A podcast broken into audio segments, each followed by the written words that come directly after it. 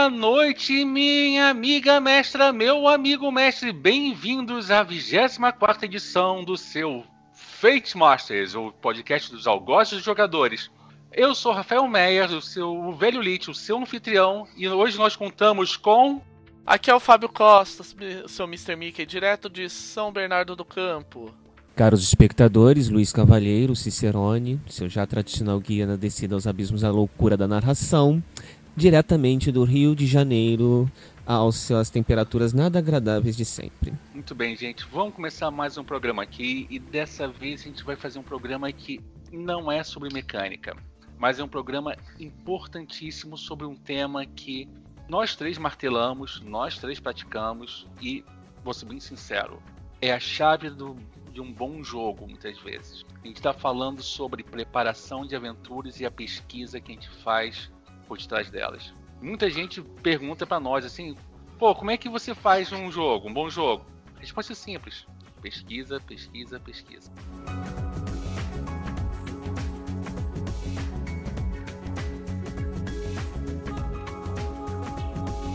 Então, uhum. vamos começar aqui pelo, pelo Beabá. É assim que é o. Vamos fazer o, boa base, uma base pro, pro trabalho. Vamos fazer o seguinte: Vamos começar com uma pergunta simples. Quando vocês estão fazendo uma aventura, vocês olham primeiro para a mecânica ou vocês partem direto para a construção da história e como é que vocês fazem essa construção? É, primeiro história, até porque história que o resto e o resto da parte de selecionar mecânicas, eu tenho o hábito que eu desenvolvi de você fazer aquele esquema de outline. Então você começa, ah, é, por exemplo, na aventura que eu tô preparando agora de Ouran pra Katsu, eu começo lá, com aquele tropo que tem no próprio Ouran de. É, no, e por trás daquela cortina havia uma, uma praia paradisíaca. Aí eu começo a descrever o que. os eventos que vão ocorrer da cena. E até aí fica a dica, eu prefiro nesse caso ser bem, na, bem no trilho mesmo. Até para facilitar. Depois, na hora do vamos ver, a gente cria os contornos que forem possíveis e necessários. E depois eu vou escrever e eu faço esse outline. Aí depois eu volto e aí eu vou descrevendo as cenas, criando NPCs, fazendo as interpretações de regras necessárias e coisas do gênero. No meu caso, eu simplesmente olho para a mecânica, para as regras e falo: voltem para a Antártida, suas desgraçadas, porque vocês não ajudam em nada. Uma boa narração para mim começa com a ambientação, a escolha do tema, a escolha do gênero, a escolha do tom de voz. A partir do momento que eu sou capaz de criar uma ambientação, eu sou capaz de criar histórias e personagens, porque não existe história nem personagem sem ambientação. Quando você pega gêneros distintos para narrar, você percebe que não adianta você ter uma ideia genial de aventura se a ambientação não for condizente. A ambientação determina como os jogadores reagirão, a ambientação determina como eles farão seus personagens, caso seja uma sessão na qual eles possam fazer personagens, ou então como eles interpretarão o personagem. A forma como você narra transmite essa ambientação, portanto, recai sobre a ambientação a suspensão do juízo necessária para que o jogo de RPG possa acontecer.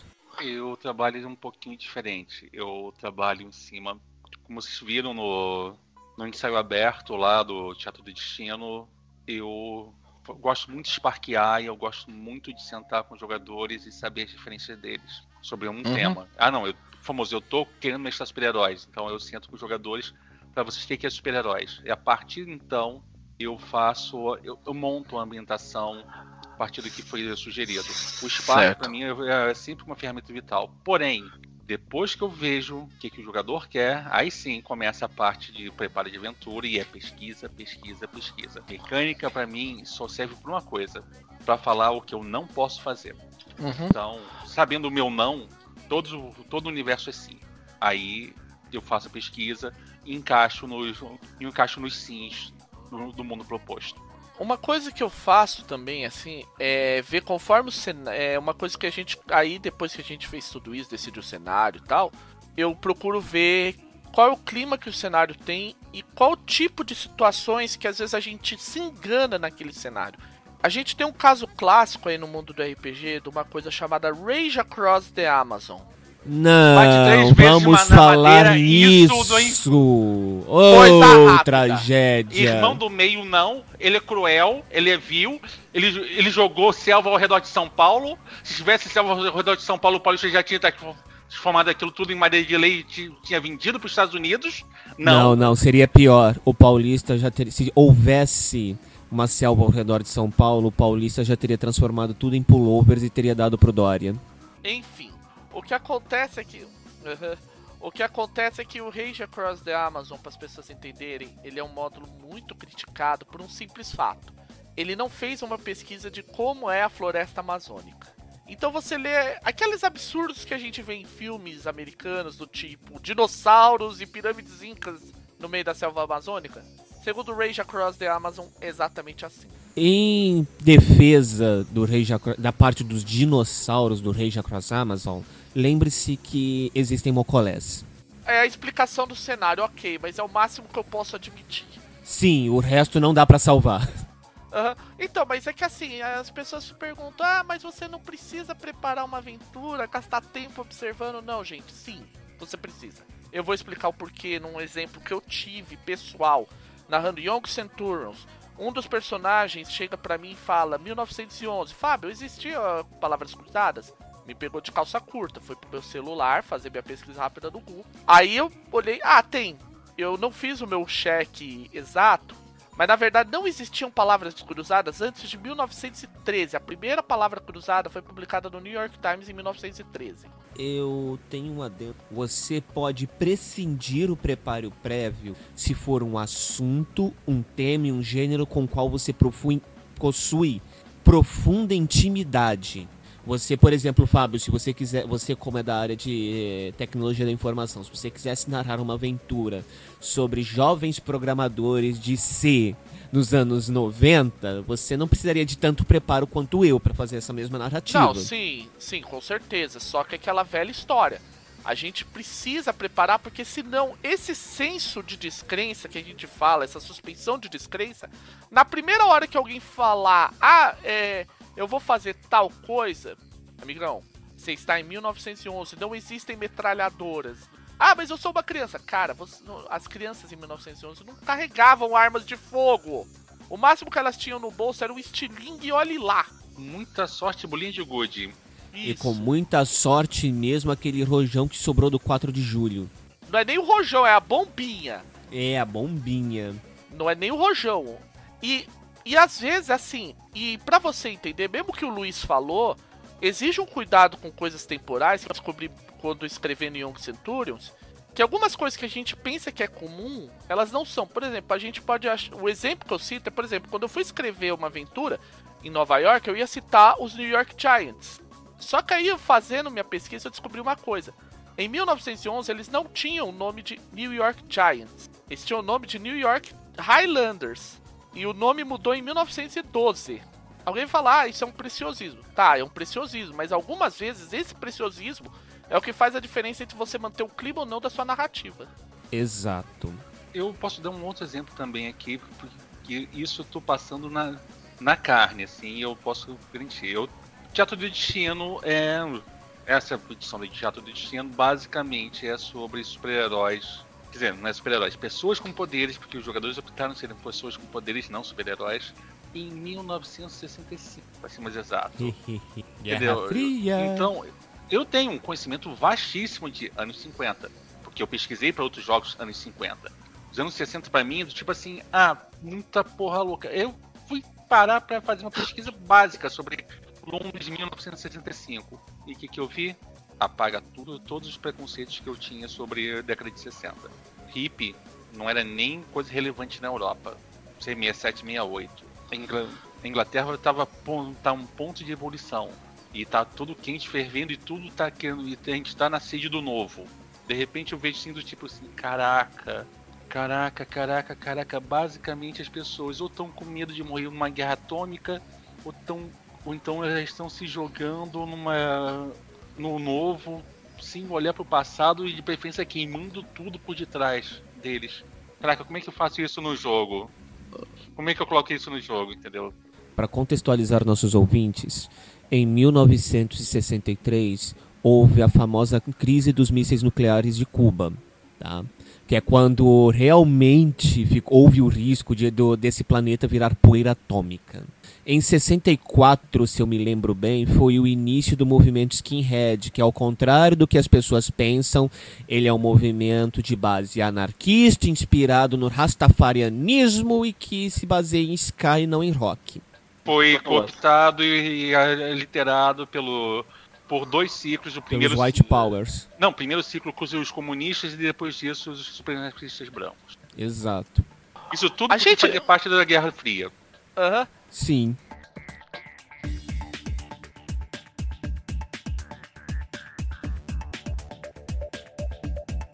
aproveitando que a gente já tá comentando sobre tudo isso, né, gente? Vamos falar sobre uma coisinha que a gente fala muito. A gente tá falando em pesquisa. Uh, a primeira. A, as pessoas devem se perguntar: ah, mas eu peguei, por exemplo, meu novo World of Adventure. Eu vou citar o meu exemplo, meu Loose Threads. O que, que eu devo ler? O que, que eu devo pesquisar? Gente, todo livro de RPG, de cenário, ele vai te ter uma parte lá escrito referências. Observe-a, leia o que tá lá, consulte o que tá lá, porque normalmente ele te diz: é esse é o caminho que a gente está tomando. Isso é o que a gente vai uhum. querer. Então, por exemplo, uh -huh, por exemplo, no Young Centurions, uma das referências que ele cita, ele cita muito, por exemplo, é Tom Swift, que é um livro de pulp de um garoto gênio que constrói máquinas maravilhosas e sai fazendo muitas coisas. Por outro lado, uma outra referência que ele dá é Goonies, que é um mundo de moleque que tenta salvar a vida da casa deles e descobre que tem um navio pirata e ali perto e vai roubar essa vai pegar esse tesouro para eles. São dois exemplos clássicos disso. Só que você tem toda uma literatura do gênero de, gar de garotos de detetives, de garotos isso, de garotos aquilo que você pode deduzir a partir da leitura. É o caso uhum. que a gente teve no Brasil durante anos a coleção Vagalume, por exemplo. Uma excelente coleção, caros espectadores. Caso vocês consigam botar a mão em alguns livros, peguem e leia, porque é uma ótima introdução à leitura. É uma ótima introdução ao público infanto-juvenil. Eu, como professor, recomendo. Se você fizer isso, pode ter certeza que você ganha um assento VIP na descida aos abismos da loucura, ok? Então, muitas vezes ah, o que o Rafael falou também, que a gente tava, citou a coleção Vagalumes, a gente também teve a turma dos caras e por aí afora. E um isso são exemplos de, de como você deve buscar. Por exemplo, o consumo, é, eu tô com uma campanha de Luz Freds e eu tô construindo. E para construir ela, eu resolvi baixar da Wikipedia e de outros sites que tem livros le legalmente disponíveis. A gente vai deixar aí links, inclusive. Livros de contos de fadas. Sim, são, são lindos eles. Opa, Verdadeiras matanças. sim, sim. Tem, é, gente, eu costumo dizer para os jogadores que as coisas não eram tão fofinhas quanto a Disney nos mostra. Haviam contos bem fofinhos, mas enfim, isso. A maior parte dos contos, meus caros, não cairiam na alçada de gênero narrativo do Mr. Mickey, mas no meu. Uhum. É, se for levar ferro e fogo, sim. Ferro e fogo? Você tá falando que Branca de Neve e a, punição pra, da, da rainha é, essa eu gosto de citar, que era dançar até a morte em sapatos de aço com brasas dentro. Basicamente você dançar usando um ferro de passar roupa no pé. É, literalmente falando é. ferro e fogo. Literalmente. Então, mas é isso. Cada tipo de cenário tem um tipo de bid. Então, por exemplo, ah, eu vou narrar, vai, o Mind Jammer. Ah, eu vou querer pegar uma. Um, vai, o Mindjammer ou o Interface Zero aí pra, pra uma coisa que tem enfeite, mas que aqui no Brasil ainda só tá passáveis. Que é o quê? Você tá querendo Cyberpunk, né? Então você. Faça o um favor para você mesmo. Vai ler coisas como Neuromancer. Mona Lisa Overdrive, reconhecimento de padrões, Aidoro, vá assistir Ghost in the Shell, vá assistir Akira. Ou melhor ainda, você pode fazer Quer também. Quer ficar no pop, Blade Runner, Exemplo também clássico também que você pode tra trabalhar tranquilamente, por exemplo, no Cyberpunk. Gente, tem tanto jogo de computador, tanto jogo de console que é, que é no tema. Cara, não é vergonha nenhuma você se inspirar em, em, em mídia, entre aspas, superficial, fecha aspas. Até porque a mídia superficial ela tem uma, muito, uma imensa vantagem sobre a mídia, a mídia dita erudito acadêmica. A superficial ela tem maior penetração na sociedade. Então é, é mais provável que o seu jogador conheça, por exemplo, é, Shadowrun, um jogo baseado em Shadowrun, do que ele conheça a máquina diferencial do Gibson, o livro do Gibson. no caso lá do Mindjammer, que ele tenha jogado mais Effect do que você ele tenha simplesmente lido metade da coleção do Heinlein. Não, não, não, não. Sabe, você ter citado o Mass Effect é interessantíssimo, porque o Mass Effect ele não foi baseado no Heinlein, não sei se você sabe. Ele foi baseado num filme obscuro dos anos 90 chamado Even é, Event Horizon. Event é, Horizonte. Enigma do Horizonte em português. É muito mais provável que o cara tenha jogado Mass Effect do que tenha visto Enigma do Horizonte. Ou então, ou então no meu caso, Que é um puta Lucifer- filmaço. ou então no caso meu, do Luz Freds, a pessoa tenha assistido a versão Disney de Cinderela, ao invés de ter lido o conto original. Ou, por exemplo, assistido E- Branca de Neve. E, Sim. é, ao invés que de ter lido o conto Snowdrop. Por que, que essa inserção, por que, que esse alcance da mídia é importante? Vamos citar aqui o exemplo do Irmão do Meio. O Irmão do Meio ele tem uma base de referências fantástica que o jogador brasileiro normalmente ignora e transforma em Advanced Dungeons and Vampires Ou então os super-heróis de preto. ou super-heróis de preto. Você não conhecendo as referências do cenário, as referências de ambientação, você acaba fazendo uma coisa solta no espaço. Com certeza. E nós estamos falando apenas de você ter lido a Crônicas Vampirescas da, da Ana Roy.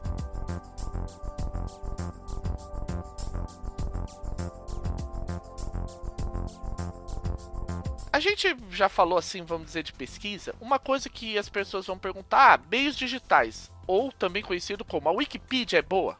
Ok, vamos lá. Fato. A Wikipedia não deve ser sua tábua, não deve ser a tua tábua de salvação. Não leve a ferro e fogo que está na Wikipedia. Mas ela não pode ser ignorada, é um ponto de referência muito bom inicialmente. Por exemplo, a questão que eu, dos, que eu falei lá atrás do New York Highlanders, eu só descobri porque eu fui lá na Wikipedia e digitei New York Giants. Aí eu fui lendo e eles falaram: ah, o New York Giants em 1900 é, era conhecido previamente como New York Highlanders e virou e tornou-se Giants em 1913. Aí eu acho que era porque tinha um outro time da liga profissional que na época também se chamava Highlanders, mas aí eles adotavam o nome de Highlanders porque era basicamente um time feito da colônia escocesa de, de Nova York. Então aí você vê que são detalhes que podem fazer a diferença. sobre a Wikipedia. Recentemente eu assisti um curso de introdução à metodologia científica, vejam bem, ministrado pelo Departamento de Engenharia de Informática do FRJ. A primeira coisa que o professor disse: olha só, vocês não vão fazer que nem no ensino médio, que vocês imprimiam a- literalmente a porra da página da Wikipédia e entregavam um professor chamando de trabalho de pesquisa.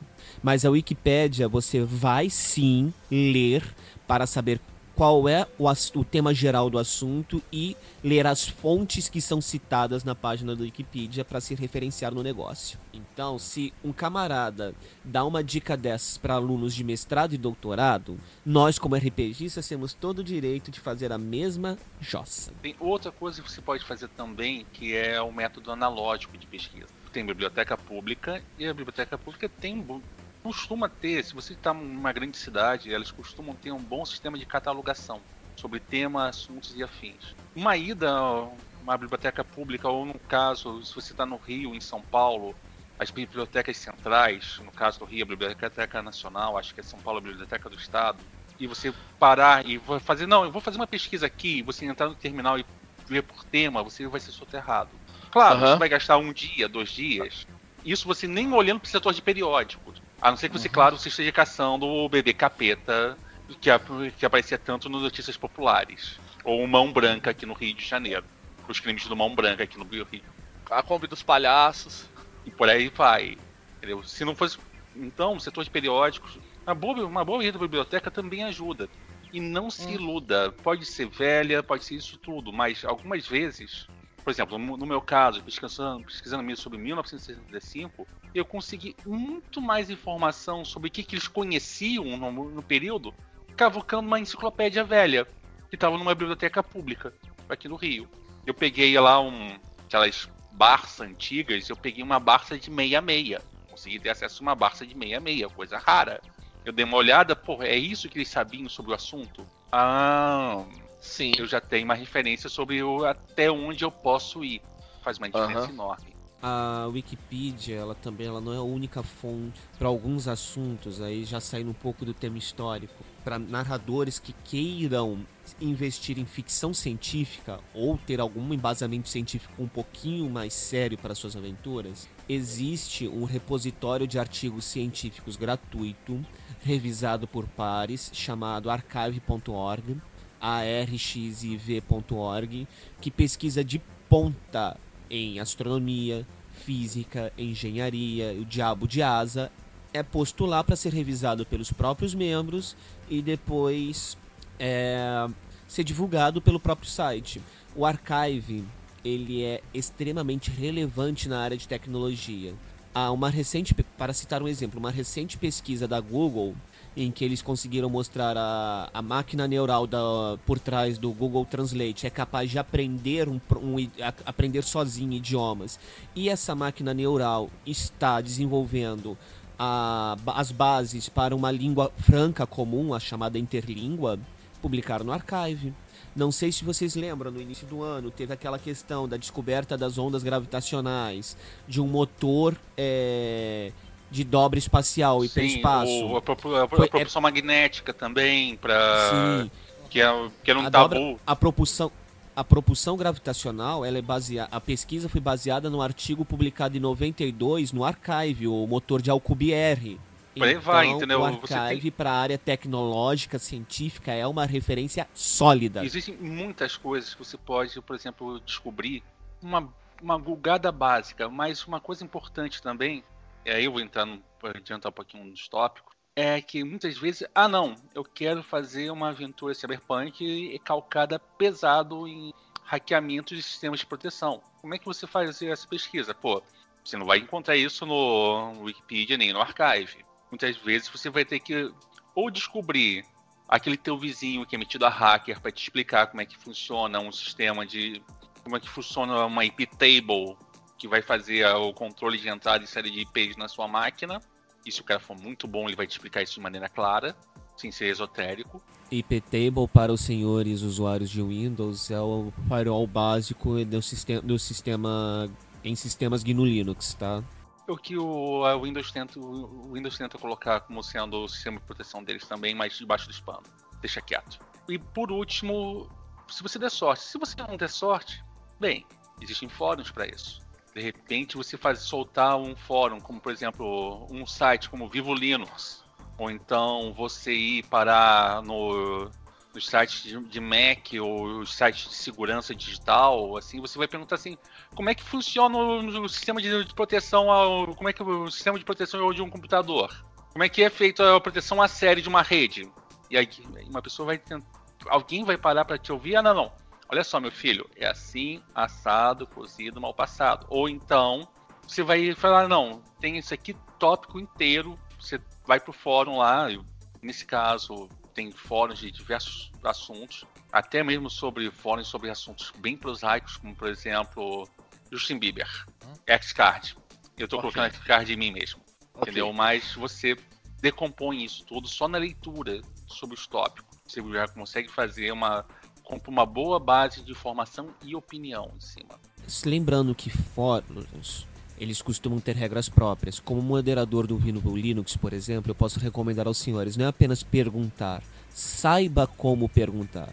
Você chega num fórum de informática, ah, como é que funciona o sistema de proteção de computador? Como é que o sistema funciona o sistema de proteção de uma rede? Em 99% dos casos, você vai ser tratado como um hacker wannabe, vai tomar uma dúzia de foras e se bobear pode ser expulso da comunidade. Lembre-se, diga, você quer saber disso porque, ah não, eu estou fazendo uma pesquisa, eu estou fazendo um, um para fins tal, tal e tal. Não simplesmente pergunte, saiba como perguntar, porque existem certas comunidades leia, que são... Leia as regras, leia as regras e dê uma lida... sabiadas. Leia as regras e dá uma lida também no como é que as pessoas escrevem isso pode te ajudar bastante na hora de fazer a pergunta.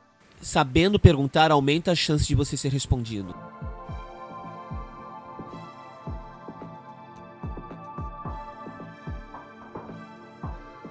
E outra coisa, gente, isso também é uma coisa que é importante. Por exemplo, se você vai e quer pedir ajuda, você não vai chegar para a pessoa e falar: Ah, como é isso? Nunca chega do tipo, como se faz? Chega, ó, eu tô precisando para isso, eu descobri isso no Google, é verdade isso, como funciona? E lembrando, gente, aquela famosa máxima de Google is your friend, o Google é seu amigo? Sim, ele é seu amigo. Vá lá no Google, até porque você vai. Eu quero, por exemplo, imagens de como era o Natal em 1910, para uma aventura que eu tô planejando agora. Eu chego lá, digito e, eu, e ele vai me vai mostrar sites de pessoas, por exemplo, que fazem pesquisas sobre como era a sociedade naquela época.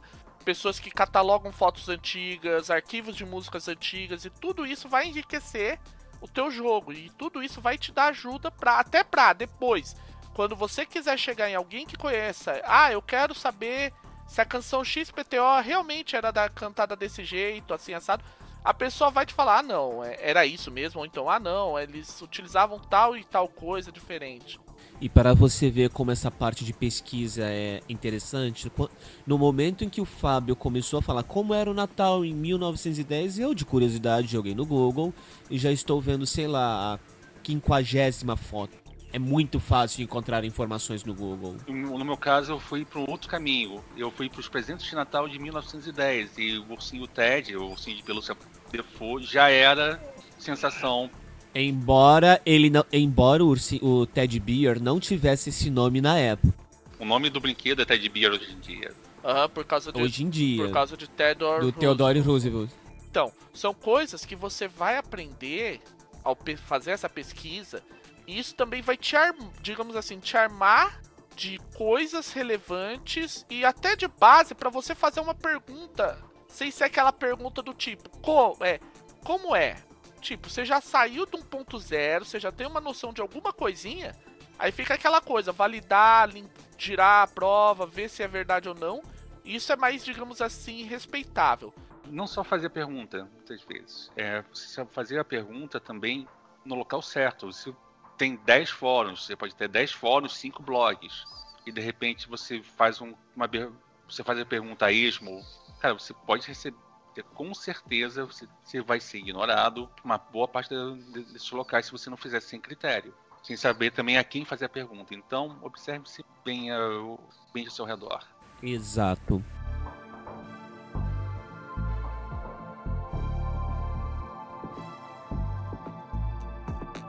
É, cerque-se de pessoas que possam lhe auxiliar em, nesses tirar dúvidas, em você obter essas informações novas. Às vezes, um contato curioso que você formou no Twitter ou tal pode ser uma pessoa que vai te tirar uma dúvida que vai tornar a tua aventura muito interessante. Eu falo isso por uma, por uma outra experiência que eu tive. Novamente, pesquisa para Young Centurions. É, quando eu fui fazer a aventura Forte Vids, eu não sabia como funcionava a questão de onde o circo ficava na cidade, de, numa cidade. Por um acaso, há muito tempo atrás eu acompanhei uma pessoa que é uma palhaça profissional nos Estados Unidos. E é uma pesquisadora sobre a arte do circo, sobre a história do circo nos Estados Unidos. E eu soltei assim, gentilmente, perguntei: você poderia me tirar dúvidas sobre onde é que os circos se instalavam em, na época de 1910? Ela falou, chegou para mim, me tirou uma série de dúvidas. Falou: oh, normalmente circos não vinham com tendas, haviam certos espaços que eles adotavam e não tinha show de animais porque era uma coisa que era muito grande e tal. E as cidades naquela época eram pequenas, não eram cidades grandes, ah, não é a cidade como a gente a conhece atualmente. Isso foi uma coisa muito diferente que, tipo, poxa, agregou pra aventura assim horrores. Isso tudo conta. Outro ponto também que você pode levar em consideração é que muitas vezes o que você vai fazer pesquisa, o que você vai pesquisar vai agregar valor à sua vida, com certeza. Porque isso posso falar de cadeira. Eu escrevendo aventuras, na época eu estava preparando aventuras de Fainting Suns, eu fiz uma pesquisa séria sobre algumas teorias relacionadas à teoria social. Na verdade, como é que a Igreja Católica funciona, funciona hoje em dia, dentro de mosteiros, dentro de monastérios e dentro e, e dentro das dioceses. Mais tarde, eu, tenho, eu tive um debate com bate-boca mesmo, sério, com um conhecido meu. Ele falou assim: não, não é bem assim que a banda toca, não sei o que, todo. Esse assunto aqui ainda é tabu. Não, não, esse assunto não é tabu mais para a igreja. Isso por causa disso, disso, disso, disso, disso, disso, disso. E porque o a mudança do Papa tal fez isso, isso, isso, isso, isso. Os irmãos os irmãos leigos não têm mais obrigação de manter o manter nesse caso uma questão de celibato apenas quando estiverem em ambiente monástico. Logo, você pode fazer isso, isso, isso, isso, isso, isso. Cada ordem tem sua regra para os seus irmãos leigos e por aí vai. Entendeu? Isso ajudou bastante. Mais tarde, esse desconhecido meu acabou me oferecendo a chance para eu, eu produzir um pouquinho junto com um articulista do, do site que ele, que ele tem. Acabou me dando uma, uma chance de eu fazer um serviço de, de auxiliar de pesquisa, que já foi uhum. bastante útil para mim, mas isso tudo porque eu estava pesquisando sobre mosteiros no século 20 e 21, como que funciona, como que é a vida monástica com tecnologia. Basicamente isso. São uhum. assuntos que somam. Pense sempre que toda pesquisa vai somar alguma coisa na sua vida, nenhum conhecimento é inútil. Isso já parte bastante de uma até mesmo de como você pode conseguir não só informações relevantes, como também você conseguir tirar algo proveitoso, além de você falar assim, ah não, isso aqui era só pro jogo. Sim, porque nós não podemos esquecer o, o aspecto socioeducativo inato do RPG. Quando você está preparando uma aventura, você não está apenas preparando duas, duas horas e meia, três horas de diversão. Você está, de uma certa maneira, condensando um pequeno capítulo da história para transmiti-lo de maneira lúdica para os seus jogadores. Então, parafraseando um certo político do Rio de Janeiro, o seu jogador merece respeito. Uhum. Vou ter que puxar o X-Card de novo? É sério isso? Não, isso que você falou, Luiz, me lembra uma história muito curiosa de eu narrando o Destino de Desenhos Animados e a gente narrando é, Quem Derreteu o Raposo. E eu, e eu tava citando lá que uma das coisas que do cenário é que uma das, das um dos problemas que tem é a cruzada moralista que visa atacar os desenhos. Aí pessoal, mas aonde viu isso? Eu falei, cara, Comitê de Atividades Anti-Americanas. Aí o cara, que é isso? Aí depois eu contei que foi o que fez o Chaplin sair dos Estados Unidos e tal que era o comitê do macartismo e como isso acabou com montes de carreira e tal. E o pessoal, nossa, eu não sabia que isso tinha acontecido. Então, de repente, por uma aventura boba, alguém teve uma introdução sobre o que, que foi o macartismo na história. Que se as pessoas reclamam de Stalin, é porque não conheceram McCarthy. Dois uhum. são pau a pau, viu? Farinha do mesmo saco, ambos os lados. É aquela velha história. E tomara que a ferradura não aconteça de novo por aqui. É, é aquela velha história. O terrorista de um é o guerreiro da liberdade de outro. Exato. Foi inclusive o macartismo que levou o Jango, famoso João Goulart, a se soltar uma frase que é genial. Os Estados Unidos falam muito em democracia, mas seria bom se eles praticassem de vez em quando. De qualquer modo. Aí, mais uma informação histórica para vocês, nossos caros espectadores. E aquela velha história, gente. Depois é. O objetivo maior, assim, quando a gente passa isso, é uma grande vantagem que a gente inclui no RPG. Ah, mas é. Vai. vai já vai ter gente que provavelmente vai estar tá sacando aí seu Bolsonaro e falando em doutrinação esquerdista e coisa do gênero. Não, mas simplesmente foram fatos que ocorreram. Se você pesquisar bem, eu não fiz o juízo de valor sobre, ah, foi ruim, foi, foi bom. Existe. Não. Ponto. Existe. Existe, existe fez isso. A história mesmo falou, ó, mesma coisa com a questão de você sentar e você fala assim, ó, você, você entende sobre o assunto tá meio, tá meio falho, mas a gente pode, porque foi isso, isso, isso, isso, eu acabei de fazer pesquisa, se quiser, ó, você anota, assim, foi nesse livro aqui, ou então foi, foi, foi na Folha de São Paulo, coluna do coluna do, do Vivier que ele mencionou isso e eu acabei fazendo a pesquisa e eu vi que era muito mais fundo o problema. Vai! É, daí pra frente cada um tira suas conclusões.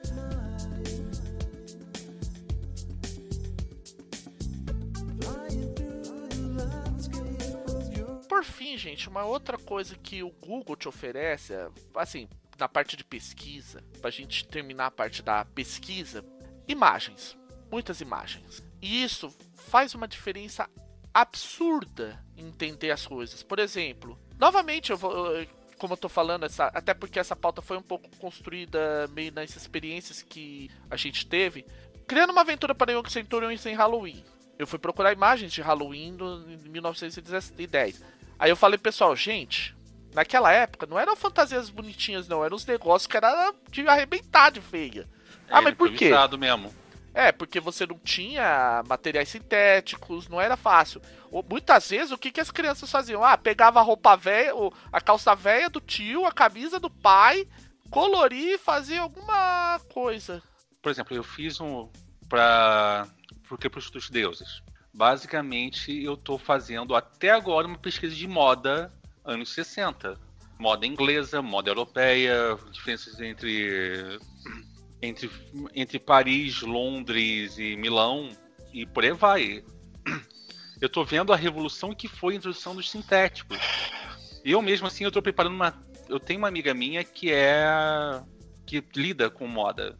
E eu tô fazendo uma lista enorme de perguntas para ela, tipo assim, sobre poliéster, sobre uma par de outros, outros detalhes que eu posso transformar em elementos de aventura. E você tá pensando assim, ah, isso é inútil. Cara, quantos aspectos você pode tirar de um tecido? Uhum.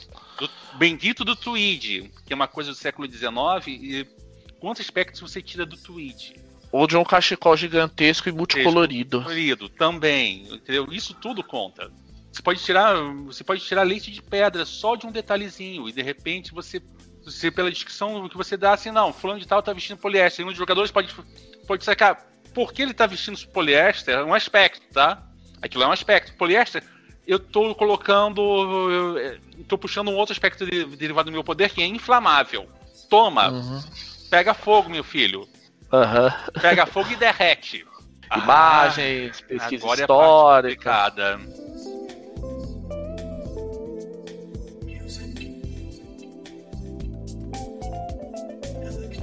Agora é a parte complicada e a parte mais gostosa também. Aham. E aí, quem quer começar? Eu, eu começo aqui porque eu, eu tenho um pouquinho de. Eu tenho um pouquinho de mais pra experiência recente por causa do Crepúsculo dos Deuses. Eu me soterro. Meu método é muito simples. Eu me soterro de informação. Eu me enterro de informação. Quanto mais eu puder sobre o assunto, melhor pra mim. E Uhum. eu devo. Mas eu faço isso de maneira intensa. 24, 48, 72 horas só me soterrando no assunto. Até uma hora assim, para, cansei, não aguento mais, aí eu deixo a cabeça matutar. E aí quando eu começo a cabeça matutar, eu pego, sento no, sento no cantinho lá, eu pego um bloco que eu gosto de anotar muitas coisas na base do papel ainda, me chama de anacrônico, e, e eu começo a anotar assim, não, tem isso aqui. Mas tem fulano, tá fazendo personagem de ação. Porra, como é que eu. Como é que eram os carros da época? Ah, não, eu posso usar, fazer um. Pode fazer um pega de Mini Cooper. O Mini Cooper já existia, entendeu? Pega de carrinho pequenininho, com, que era, tinha motor de carro de corrida, se, se soubesse tunar. Beleza, então faço isso. E eu vou começando, a partir dos elementos que eu tenho, eu vou começando a associar os elementos aos personagens e aos jogadores. Porque eu parto sempre daquele princípio: conheça seus jogadores tão bem quanto a palma da sua mão. Para poder você poder ser não ser surpreendido por eles e ao mesmo tempo poder surpreendê-los. Então, neste caso, eu começo assim, não, pô, cavaleiro, cavaleiro me dá me dá um nó na dá um nó na cabeça. Como é que eu surpreendo ele? Pô, ah, com isso aqui. Eu posso trabalhar com isso aqui com ele e depois disso puxar o tapete. É, e assim. Uhum. Então, a partir do elemento que eu tenho, não, eu posso, vou usar esse elemento atrelado a este personagem, atrelado a este jogador, e por aí vai, entendeu? Eu faço seleção dos elementos. Eu começo a listar os elementos que eu quero que apareçam na, na aventura ou na sessão, e começo a atrelar um a um, fazendo um jogo, um jogo associativo. Depois do jogo associativo, eu, eu organizo as cenas e, da- e depois das cenas eu faço eu faço o arremate geral da história, gerando um fio condutor. Ah, como curiosidade, já que ele falou em puxar o meu tapete, eu quero deixar aqui registrado que quase sempre ele falha. É, né? Aham. É, mas acontece. Maldito lógico. Rashid que o diga. Rashid. Olha só. Tô falando da Lucrécia. Ah, não, não, não. A Lucrécia tava deixando o meu cérebro trabalhar aí no, no engrenado, do tipo, deixa solto, É. vai. Deixa solto é Uh. perigoso. Assim, uma coisa que é boa também ao pesquisar, isso foi uma coisa que eu percebi. Quando você for montar sua aventura, você não precisa ser tão exato. A gente disse lá atrás, ah, você precisa. Sim, mas você tem um nível no qual você, você vai começar a ser pedante. Você vai começar a, tipo, a pegar demais, na, ficar tentando macetar naquele idealismo do do muito fundo. É que nem, por exemplo, cenários. É, RPGs que tem cenários que são muito antigos e tem muitos ismos. Muitas vezes eles falam: não, não siga todos os ismos. Você não precisa ser escroto, ser babaca só para ser realista. Opa, desculpa, é só para terminar. Isso, por exemplo, está citado em Castelo Falkenstein, está citado em Young Centurions, está citado em um monte de outros cenários que seguem essa, essa questão. Até chamado de Cthulhu. Eu vou dar um exemplo sobre o problema de, do ir longe. Eu tenho um conhecido meu, um amigo meu, Pedro Ivo, do Corinthians, do Corinthians das Trevas. Ele jogou The Strange com Jonathan Sodré, da, do Velho Crânio. Eu sei, é referência para burro, mas infelizmente, bem-vindo ao Rio de Janeiro. Quem não tem um podcast ou um blog, provavelmente é o jogador que alimenta esse podcast ou blog. E ele. E, e o Pedro mesmo fala, assim, que ele estava jogando uma aventura de Strange e ele jogou os jogadores, assim, o Jonathan jogou os jogadores num, num bolsão lá, uma recursão de década de 20 Lovecraftiana. Só para situar os nossos ouvintes, o nome da recursão é Innsmouth. Quem conhece o Lovecraft sabe que isso não é legal. É, e o Jonathan trabalhou muito bem, aliás, mérito para o Jonathan, em, nas questões no momento que não são apenas o terror Lovecraftiano. Isso inclui o racismo e isso inclui até mesmo a questão religiosa. O Pedro Ivo, que é um jogador e um mestre muito liberal, muito progressista, ele ficou com asco período. Ele ficou com asco uhum. da situação. Sim. É, foi o caso de quando você leva a experiência a partir de um, de um elemento local muito ao extremo, entendeu? Isso é o famoso chocar não é ruim. O ruim é quando você choca e gera repulsa. Força amizade. Você tá não chocando. Não só formar a amizade, você tá gerando repulsa ao tema ou ao jogo. Uhum. Não é nem forçar amizade. Forçar amizade é o que vai além disso. Certo. Quando força amizade, assim, quando o extra, quando o extra mesa já tá afetando a mesa e quando a mesa afeta o extra mesa. E convenhamos, qualquer ambientação Lovecraftiana tem esse potencial absurdo de gerar repulsa, porque apesar dele ser um bom escritor, ele era um homem do, do, da década de 20. Ele é um homem uhum. da década de 20 com problemas emocionais sérios. Ele era considerado problemático na década de 20. Tire suas próprias conclusões a partir daí. Exato. Então, é. o, o que a gente é bem, é bem mais aberto nesse ponto.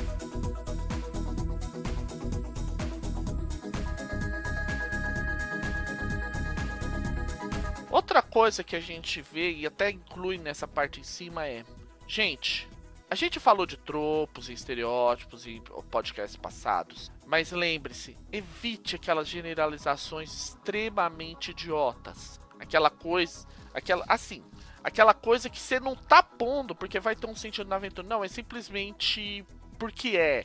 É o famoso caso que a gente já citou do Rage Across Amazon e suas pirâmides incas no, no meio do, da floresta amazônica. Não é só isso, é a selva começando em São Paulo. Isso é, é escrito por... nas primeiras páginas de Rage Across Amazon, que é, é porque na verdade São Paulo e vai subindo até a Amazônia. É, porque, tipo, é aquela história. São Paulo. São Paulo, é, São Paulo é uma filial do Rio de Janeiro, onde os caras falam espanhol e tem, e tem jipes andando no meio da floresta. No meio da. da Rocinha. Ups. Mas não é isso? E, e também, para não ser totalmente injusto, quando você for fazer uma campanha americana, as, os Estados Unidos não se resumem a Múrica, né? Não se resume àquele bando de cara bê, é, gordo, bêbado, com cada um barbudo bêbado com uma K-47 na mão, assistindo o jogo da NFL com a bandeira confederada nas é, na pregada na parede. Ah, não, não. Isso é só o pessoal do sul, tá? O pessoal do norte corta a bandeira confederada. Isso. E nem então... todo hipster é viciado em máquina de escrever, tá? Aham. Uhum. E uma última coisa também é você escolher o tom conforme que você precisa na hora de moldar essa coisa toda da sua pesquisa, porque essa sua pesquisa vai te prover elementos. Agora, qual é o tom que você vai usar desses elementos? Você vai pegar conforme a necessidade. É o caso clássico, do, é o para quem conhece, estuda um pouco mais de contos de fadas, isso é legal depois que você lê os Freds, que muitos contos de fadas, eles são repetidos, ou têm elementos repetidos, e são recontados de formas que os finais ou o tom deles são diferentes. Tem algumas histórias, mesmo você desconsiderando aí Disney, algumas versões de Cinderela são um pouco mais fofinhas e tal. Já existem outras que, bem, como a gente disse, a madrasta acaba entrando em combustão espontânea enquanto tá dançando. É, ou então. Vou dar um outro exemplo aqui também que é bem claro e bem objetivo. Você tem. Se você for pegar. Vou dar um exemplo dos filmes. Você tem muito remake por aí. Se você for pegar, por exemplo, os remakes de alguns clássicos do terror, como Exorcista, você vai ver que a teor é muda.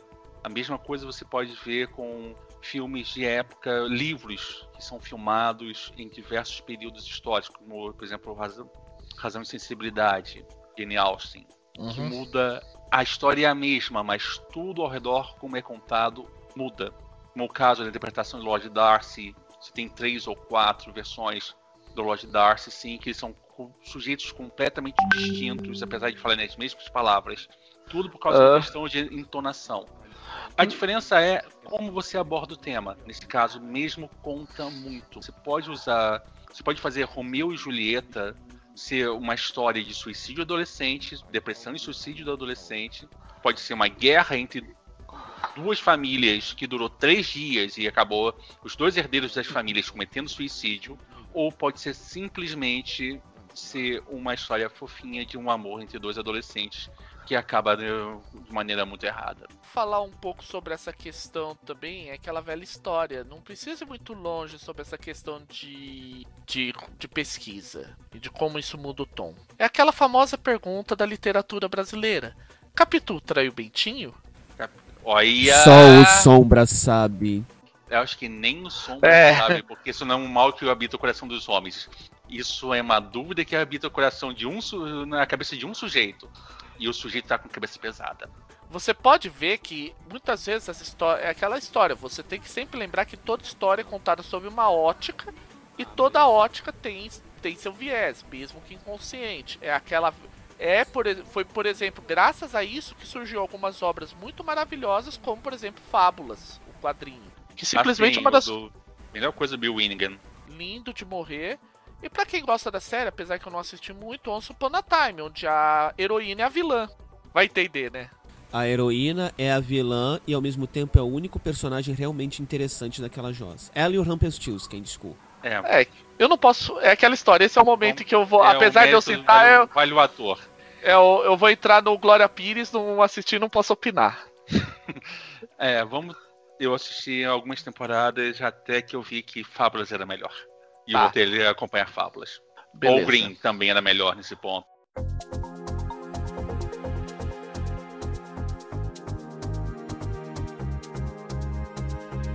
Por fim, a gente não deu nenhuma dica sobre como armazenar essa trolha toda que você pesquisou, né?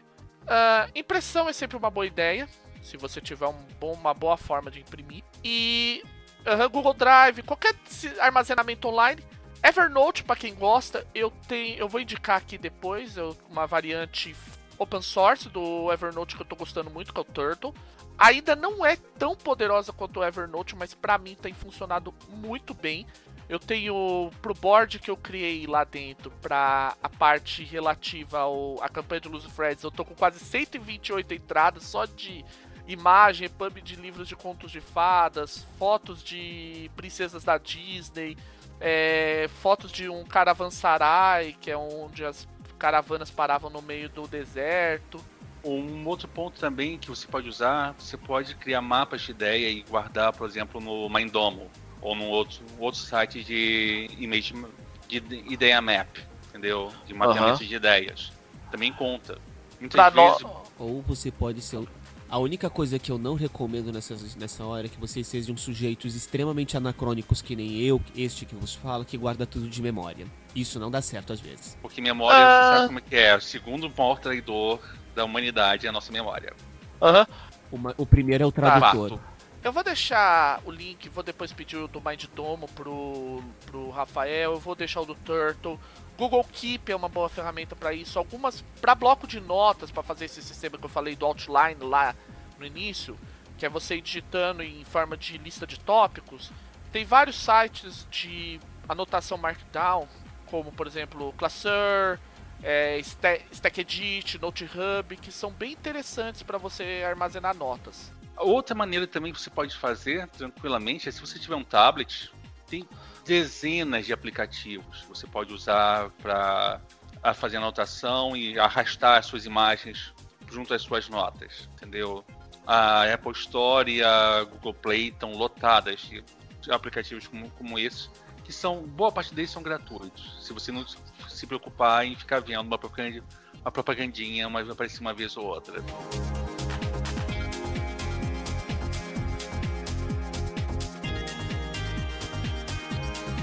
É legal que você falar da tecnologia já permite a gente entrar no último tópico que é Ok, você já pesquisou, já fez a sua pesquisa, pegou aquele bando de. No meu caso, aquele bando de fotos de princesas Disney de locais onde caravanas param no deserto. Já pegou aquele bando de imagens de Halloween de, de, da década de 1910 e guardou tudo lá em algum, em algum lugar. E aí vem a hora do vamos ver, a hora que você vai pegar e vai narrar. Você pegou, montou toda essa pesquisa tal, e agora é a hora do vamos ver. Uh, alguém quer começar ou eu posso sentar o, o rei? Tenho algumas sugestões aqui pro vamos ver. Se você for um mestre moderno, modernoso, afastado na grana, tem um laptop. Leve seu laptop pra mesa. É o uhum. canto que você vai. Melhor, substitui o biombo, é mais bonito. Quer dizer, depende do seu, do seu gosto, é mais bonito. Muitos deles você pode esconder atrás do biombo. E na hora H é só você virar a tela na direção dos jogadores e mostrar as, as imagens que você tem. E, ou tocar a música que você tá. que você usou, tá usando de referência. Outra coisa, outro método também que você pode fazer é compartilhamento por celular. Todo mundo tem um smartphone, tirando o velho lixo aqui, que é velho, e usa uma bola de cristal. Então você existem aplicativinhos que você pode fazer compartilhamento de textos e imagens rapidamente. E eu não estou falando um Messenger ao estilo WhatsApp ou Telegram ou Discord. Falando realmente como, por exemplo, você fazer você fazer transferências via Bluetooth rapidamente de imagens de até 2 ou 3 mega. Uhum. Muito útil na hora que você estiver fazendo a difusão. Eu tenho, porém, uma ressalva a fazer a isso tudo. Essa, esse compartilhamento de informações funciona bem em todos os gêneros de narrativa menos o horror, um. que é o seu. É. Horror. Não, o horror é. Ah. Horror, quanto menos informação, melhor você constrói a ambientação e o clima da narrativa. Sim, mas estou falando referência visual. Por exemplo, se joga a imagem numa casa. Mesmo a resistência visual, a narrativa em horror requer subjetividade extrema, então você não vai simplesmente mostrar a casa. Você tem que direcionar a visão do. Você pode passar um handout. A imagem, a imagem em horror quebra a ambientação. Uhum. Mas aí que tá. Isso eu tô falando do método você treinado. Tem um método primitivo que é que o pessoal do cultivo da Chaosium faz com primor e com cuidado, um esmero que inspira a gente. Os handouts, que é basicamente você prepara cartãozinho, prepara uma nota e vai por mim. Uma impressora e um, e um programinha simples como de editoração de texto, como Word ou LibreOffice, ou então alguma coisinha mais complexa como o Scribus ou o InDesign. Você prepara tudo, você faz os handouts, imprime, imprime até no papel com um papel um canção bonito, um papel que você deixou amarelando dentro da gaveta, quem nunca, né?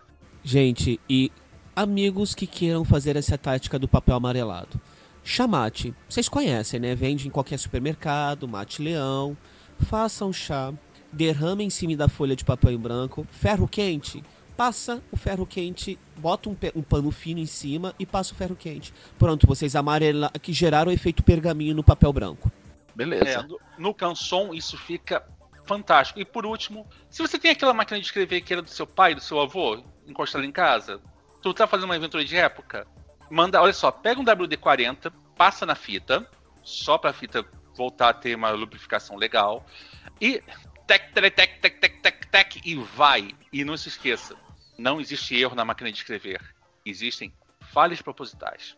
Uhum. Que você usa, você rasura com X ou passa um Menos. passa lá um pilo preto e pronto. Você acabou de gerar um documento censurado da, ditadura. E handouts funcionam ótimo em horror. Funciona em muitas coisas, em muitos cenários. Eu falo até pela experiência que eu tenho com. Tanto a experiência que eu tenho das orelhas de Mickey, quem conhece sabe dessa. e as e a do e as que eu tive recentemente com Young Centurions, onde eu simplesmente exibo imagens de como era Nova York naquela época em certos momentos, tipo, os caras estão fugindo de valentões, eu mostro, ó, as ruas de Nova York eram meio cheias, porque tinham as pessoas andavam muito, não havia metrô e tal, elas eram cheias. Aí eu mostrava imagem e as pessoas já têm uma noção do que está acontecendo. Uh, vamos lá. Primeira coisa. É, agora, é, você quer dar alguma opinião, cavaleiro? Ou posso mandar bala e você Sim, sim, sim. Eu, nós estamos considerando que nessa história toda que vocês, espectadores, estão se referenciando, estamos nos referindo a mesas presenciais. A mesa online, ela também possui características próprias, a narrativa online possui características próprias de compartilhamento de informações. Primeiro, porque é muito mais fácil você mostrar uma imagem para o seu jogador. Aqui o link, gente, acesse.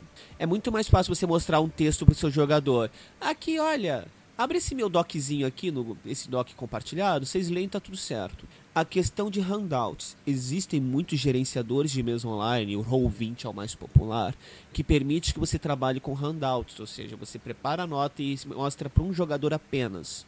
Mas isso é claro, requer intimidade com a plataforma. Dito isso, a mesa online ela tem na questão do compartilhamento do material um problema de um problema distinto daqueles da mesa presencial, que é justamente a gerência de informações.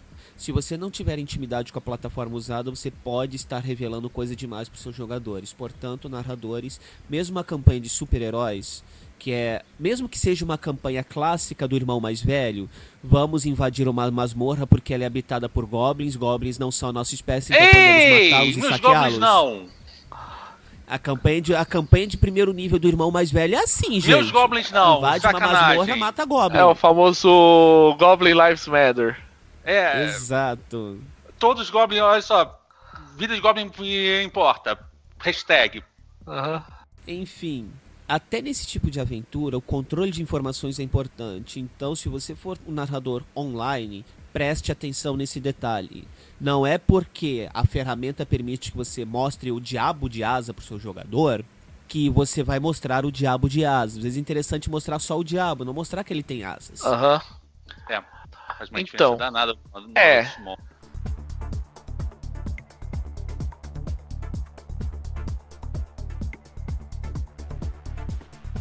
Quando eu falei do Turtle, dessas, ah, de, de, todas as ferramentas que a gente falou anteriormente, o celular na mão é o seguinte. Ah, eu preciso, que nem aconteceu quando eu mestrei Luz e Freds na Dungeon Geek. Eu preciso mostrar pros meus amigos, pros personagens, como é que é a marra, que seria uma versão boa, é, uma versão da Branca de Neve. Só que eu não queria usar Branca de Neve, eu já tinha uma foto prévia, que é uma foto que eu tinha achado num Tumblr da da de gente que é maníaca por Disney, ah, do, da Cinderela, da Cinderela. E eu achei assim sensacional. Falei, não, essa é a marra, essa mulher é a marra na minha cabeça. Falei, ó, essa mulher, mostrei.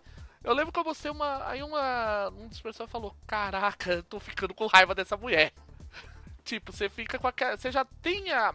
Tendo tudo isso já carregado no teu celular, você já tem uma grande vantagem. Novamente a gente tá falando em presencial aqui. De poder usar ou não essas coisas. Os handouts a gente já falou, né? E uma, uma outra coisa que a gente falou do celular é o seguinte: uma grande vantagem do celular é o jogador jogou aquela pergunta que, opa, ferrou, não tô preparado, não foi aonde furou a pesquisa, o cara foi lá e pegou. E sim, isso cedo ou tarde vai acontecer com vocês, amigos. Aconteceu comigo. Comigo aconteceu no jeito ridículo. Eu fui narrar Fate acelerado de improviso. Eu lembrava o nome das abordagens. É nesse nível que o celular pode te salvar, gente. Uhum. Nada que um pulinho no Fate CRD para você não resolver uhum. dor de cabeça. Aliás, sim, uhum. também é outra função Exato. do celular. Fate SRD em inglês. Futuramente nós teremos a nossa wikizinha, assim, assim papai com as referências. Velho Lit, papai velho Lit, assim espera, ajuda.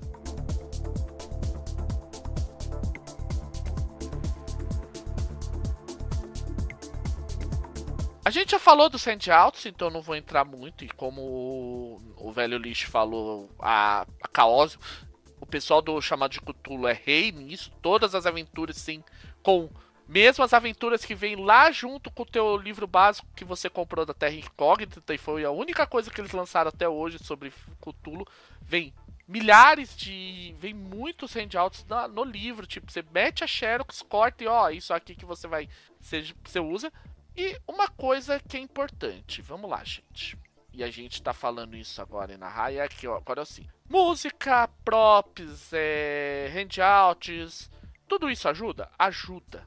Ajuda muito. Se for de acordo com seu estilo de narrativa, por favor. Não é porque tamo, estamos dizendo aqui que música ajuda que você vai narrar com música. Eu, por exemplo, eu odeio música durante narrativas. Tanto como jogador como narrador. Eu odeio. Tiro o meu foco eu completamente. Eu uso música de fundo para preencher os vazios. Eu, Mas mesmo eu... assim eu uso o tabletop áudio, que é muito mais um efeito sonoro uh -huh. que outra coisa. Mas em presenciais, eu já montei playlist com músicas para o cenário. Uma música que, digamos assim, é aquela que a galera ouve e vai saber, não, a, agora a coisa começou, sabe? A música de gatilho. Aí terminou essa música, ou terminou qualquer narrativa inicial que eu tenho que fazer, eu abaixo para um nível muito baixo, para deixar só como um sonzinho de fundo. E aí começa a bagaça. E é isso, gente. Duas coisas importantes sobre tudo que a gente falou até agora e que se aplica nessa parte de usar os recursos. Um, super preparação, evite. Isso vai gerar mais bagunça do que compensa. Fora o fato da expectativa de letra A, você tem que usar tudo que você pesquisou. Super preparação gera expectativa. Letra B, se apesar da sua super preparação o jogador conseguiu chutar as suas muletas, aí você surta. Pode tudo você vai acabar exigindo o preciosismo do jogador só porque você se super preparou. E outra coisa, não abuse de espaço. E eu tô falando aqui tanto em espaço físico, tipo, você tem a tua, você vai num evento, vai num, na casa dos seus amigos, você tem uma mesa e você não vai jogar lá aquela maquete gigante que mais parece um daqueles, uma daquelas arenas de jogadores de BattleTech. Quem lembra de quem sabe disso sabe que são arenas Nossa. gigantescas. O pessoal, ou, ou às Nossa, vezes. alguém abriu o baú. Então, se você for internacional e antenado, aquelas mesas gigantes de 40k, de Warhammer 40k. Aham. Uhum. Vamos, vamos, botar, vamos botar na mesa, já que a gente tá falando de, tabletop, de tabletop gigante, Noble Armada. Ok, se não for uma escaramuça, você faz uma batalha hum, espacial que pode durar. que, que literalmente dias. dias e nós estamos falando de movimentação de frotas enormes. Aham. Uhum. E, ao, e, no digital também é aquela história. Você tem limitações de armazenamento, limitações de acesso, banda de banda dos seus jogadores e tudo mais. Então, procure. É, infelizmente, isso não dá para dar uma dica precisa. Porque não dá para falar, ah, faça XY. Porque isso depende do, da sua mesa, dos seus jogadores, de você, de tudo o que está envolvido. Então não dá para dar uma, uma receita mágica que de repente não vai funcionar com vocês. A única receita mágica que eu dou é moderação. E para piorar tudo, essas receitas mágicas, mágicas dependem de uma coisa que culturalmente o brasileiro não tem. Bom Hã? senso. O quê? Vende? É, é de comer ou de passar no cabelo? A última vez que eu soube algo sobre bom senso era de passar na pele. Ok. Pra tirar não é aquela coisa do futebol, não?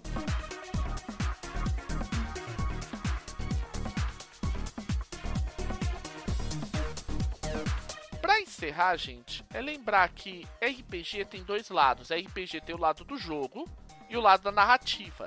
E apesar do que algumas pessoas falam de que ah, o lado do jogo é muito importante, os dois lados são tão importantes quanto o jogo sem a narrativa.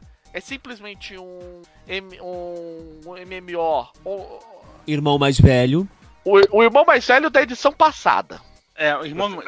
Eu diria o irmão é. mais velho quando ele era 73, 74, por aí também. Aham. Uhum. Ou, e ao mesmo tempo, a narrativa sem jogo é teatro. O que não é desvalorizar, muito pelo contrário, mas. Não é mais jogo. É, você deixou de ser RPG, vamos dizer assim. Não tem. É como eu gosto de John Wick falar, não tem risco. Aham. Uhum. É os dois lados da moeda. E eu acho que basicamente a gente terminou essa. Não é. Isso também não é uma. Não tem conclusão exata. Isso é até para vocês pensarem também, adicionarem coisas. Porque isso é muito individual de cada um, né, gente? É, não. Isso aí depende muito de estilo. são três mestres distintos, três preparações distintas, três focos de pesquisa distintas. E cada um deles tem a sua. E três estilos de mestragem distintos. Assim, você pode ver que, se você for comparar eu, o Fábio ou o Luiz, Luiz? Na, cada um na sua campanha online, você vai ver que nós temos usos distintos de tudo. Entendeu? Uhum. Você, as mesas predestinadas têm um, tem um elemento, tem uma narrativa, o Teatro Destino tem outro, a Fate Horror tem outro, e os três são calcados sempre no, no, sempre no tripé básico. A gente faz uma pesquisa, a gente desenvolve, a gente desenvolve uma aventura, cada dependendo muito, a gente também desenvolve o um mundo ao redor. Sempre é uhum. é o tripé básico. Beleza.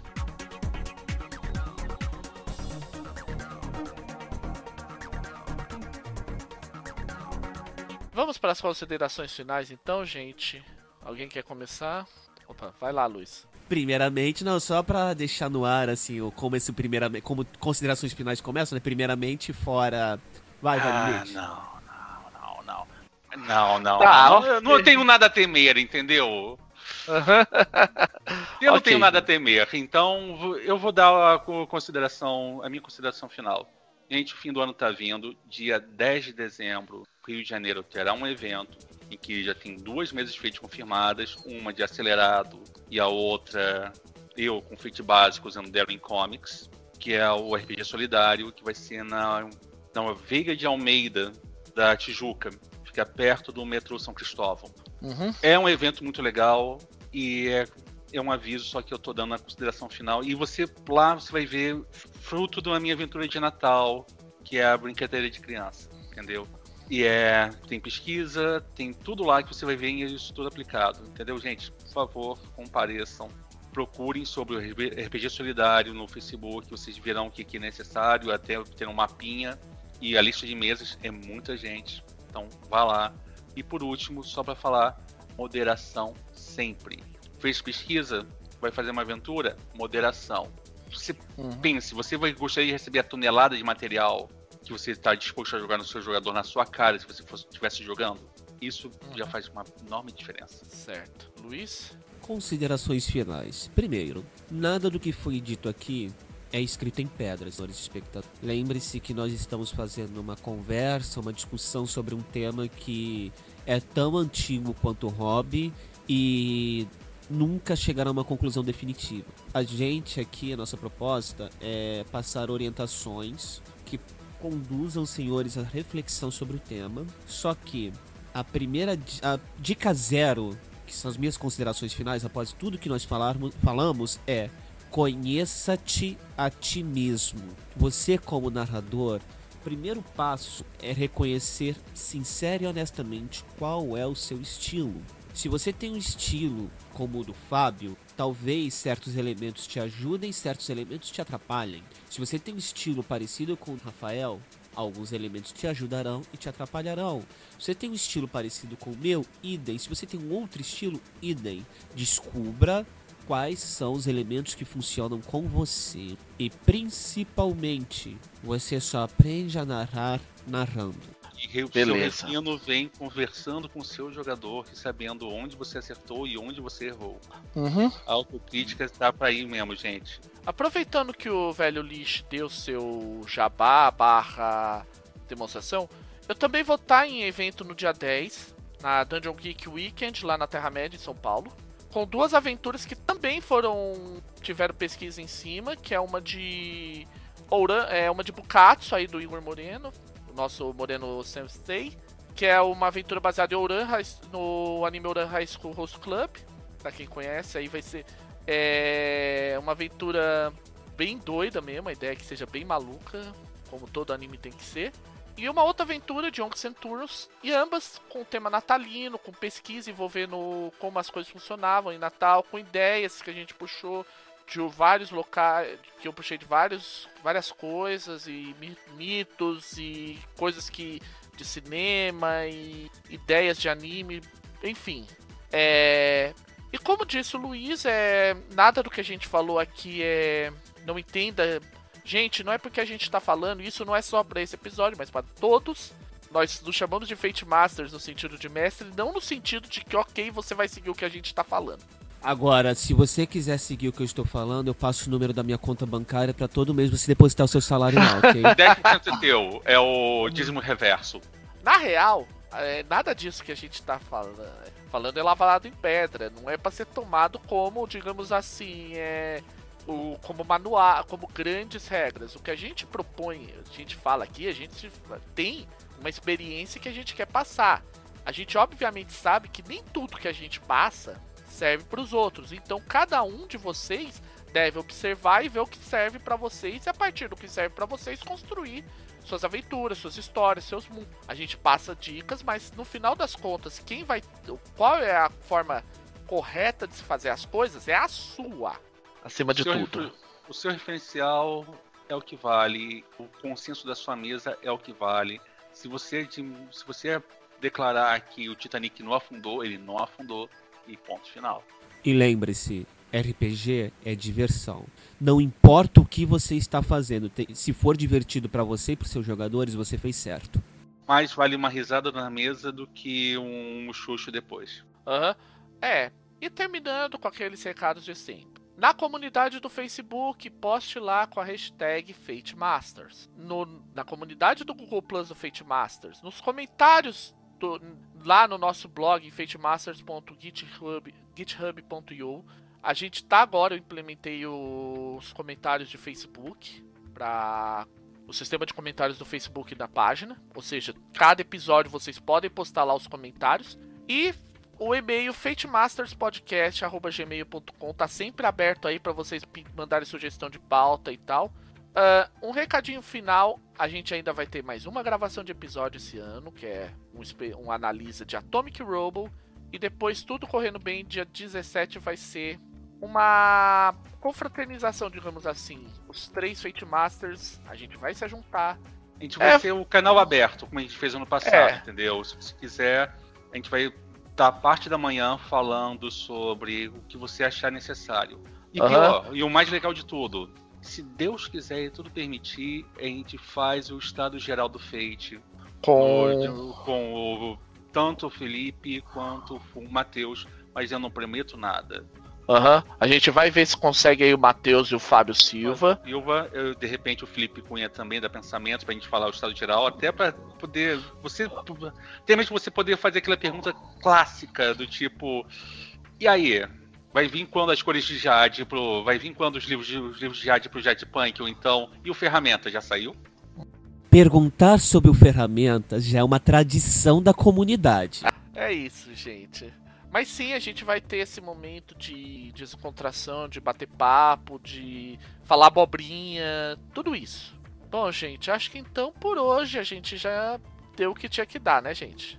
Pois é, eu acho que a noite tá todo, de todo mundo tá sendo, vai ser bem proveitosa, porque vai estar tá cheio de coisa na cabeça agora. Ah, beleza, então, gente. Até mais. Bom dia, boa tarde, boa noite. Tchau.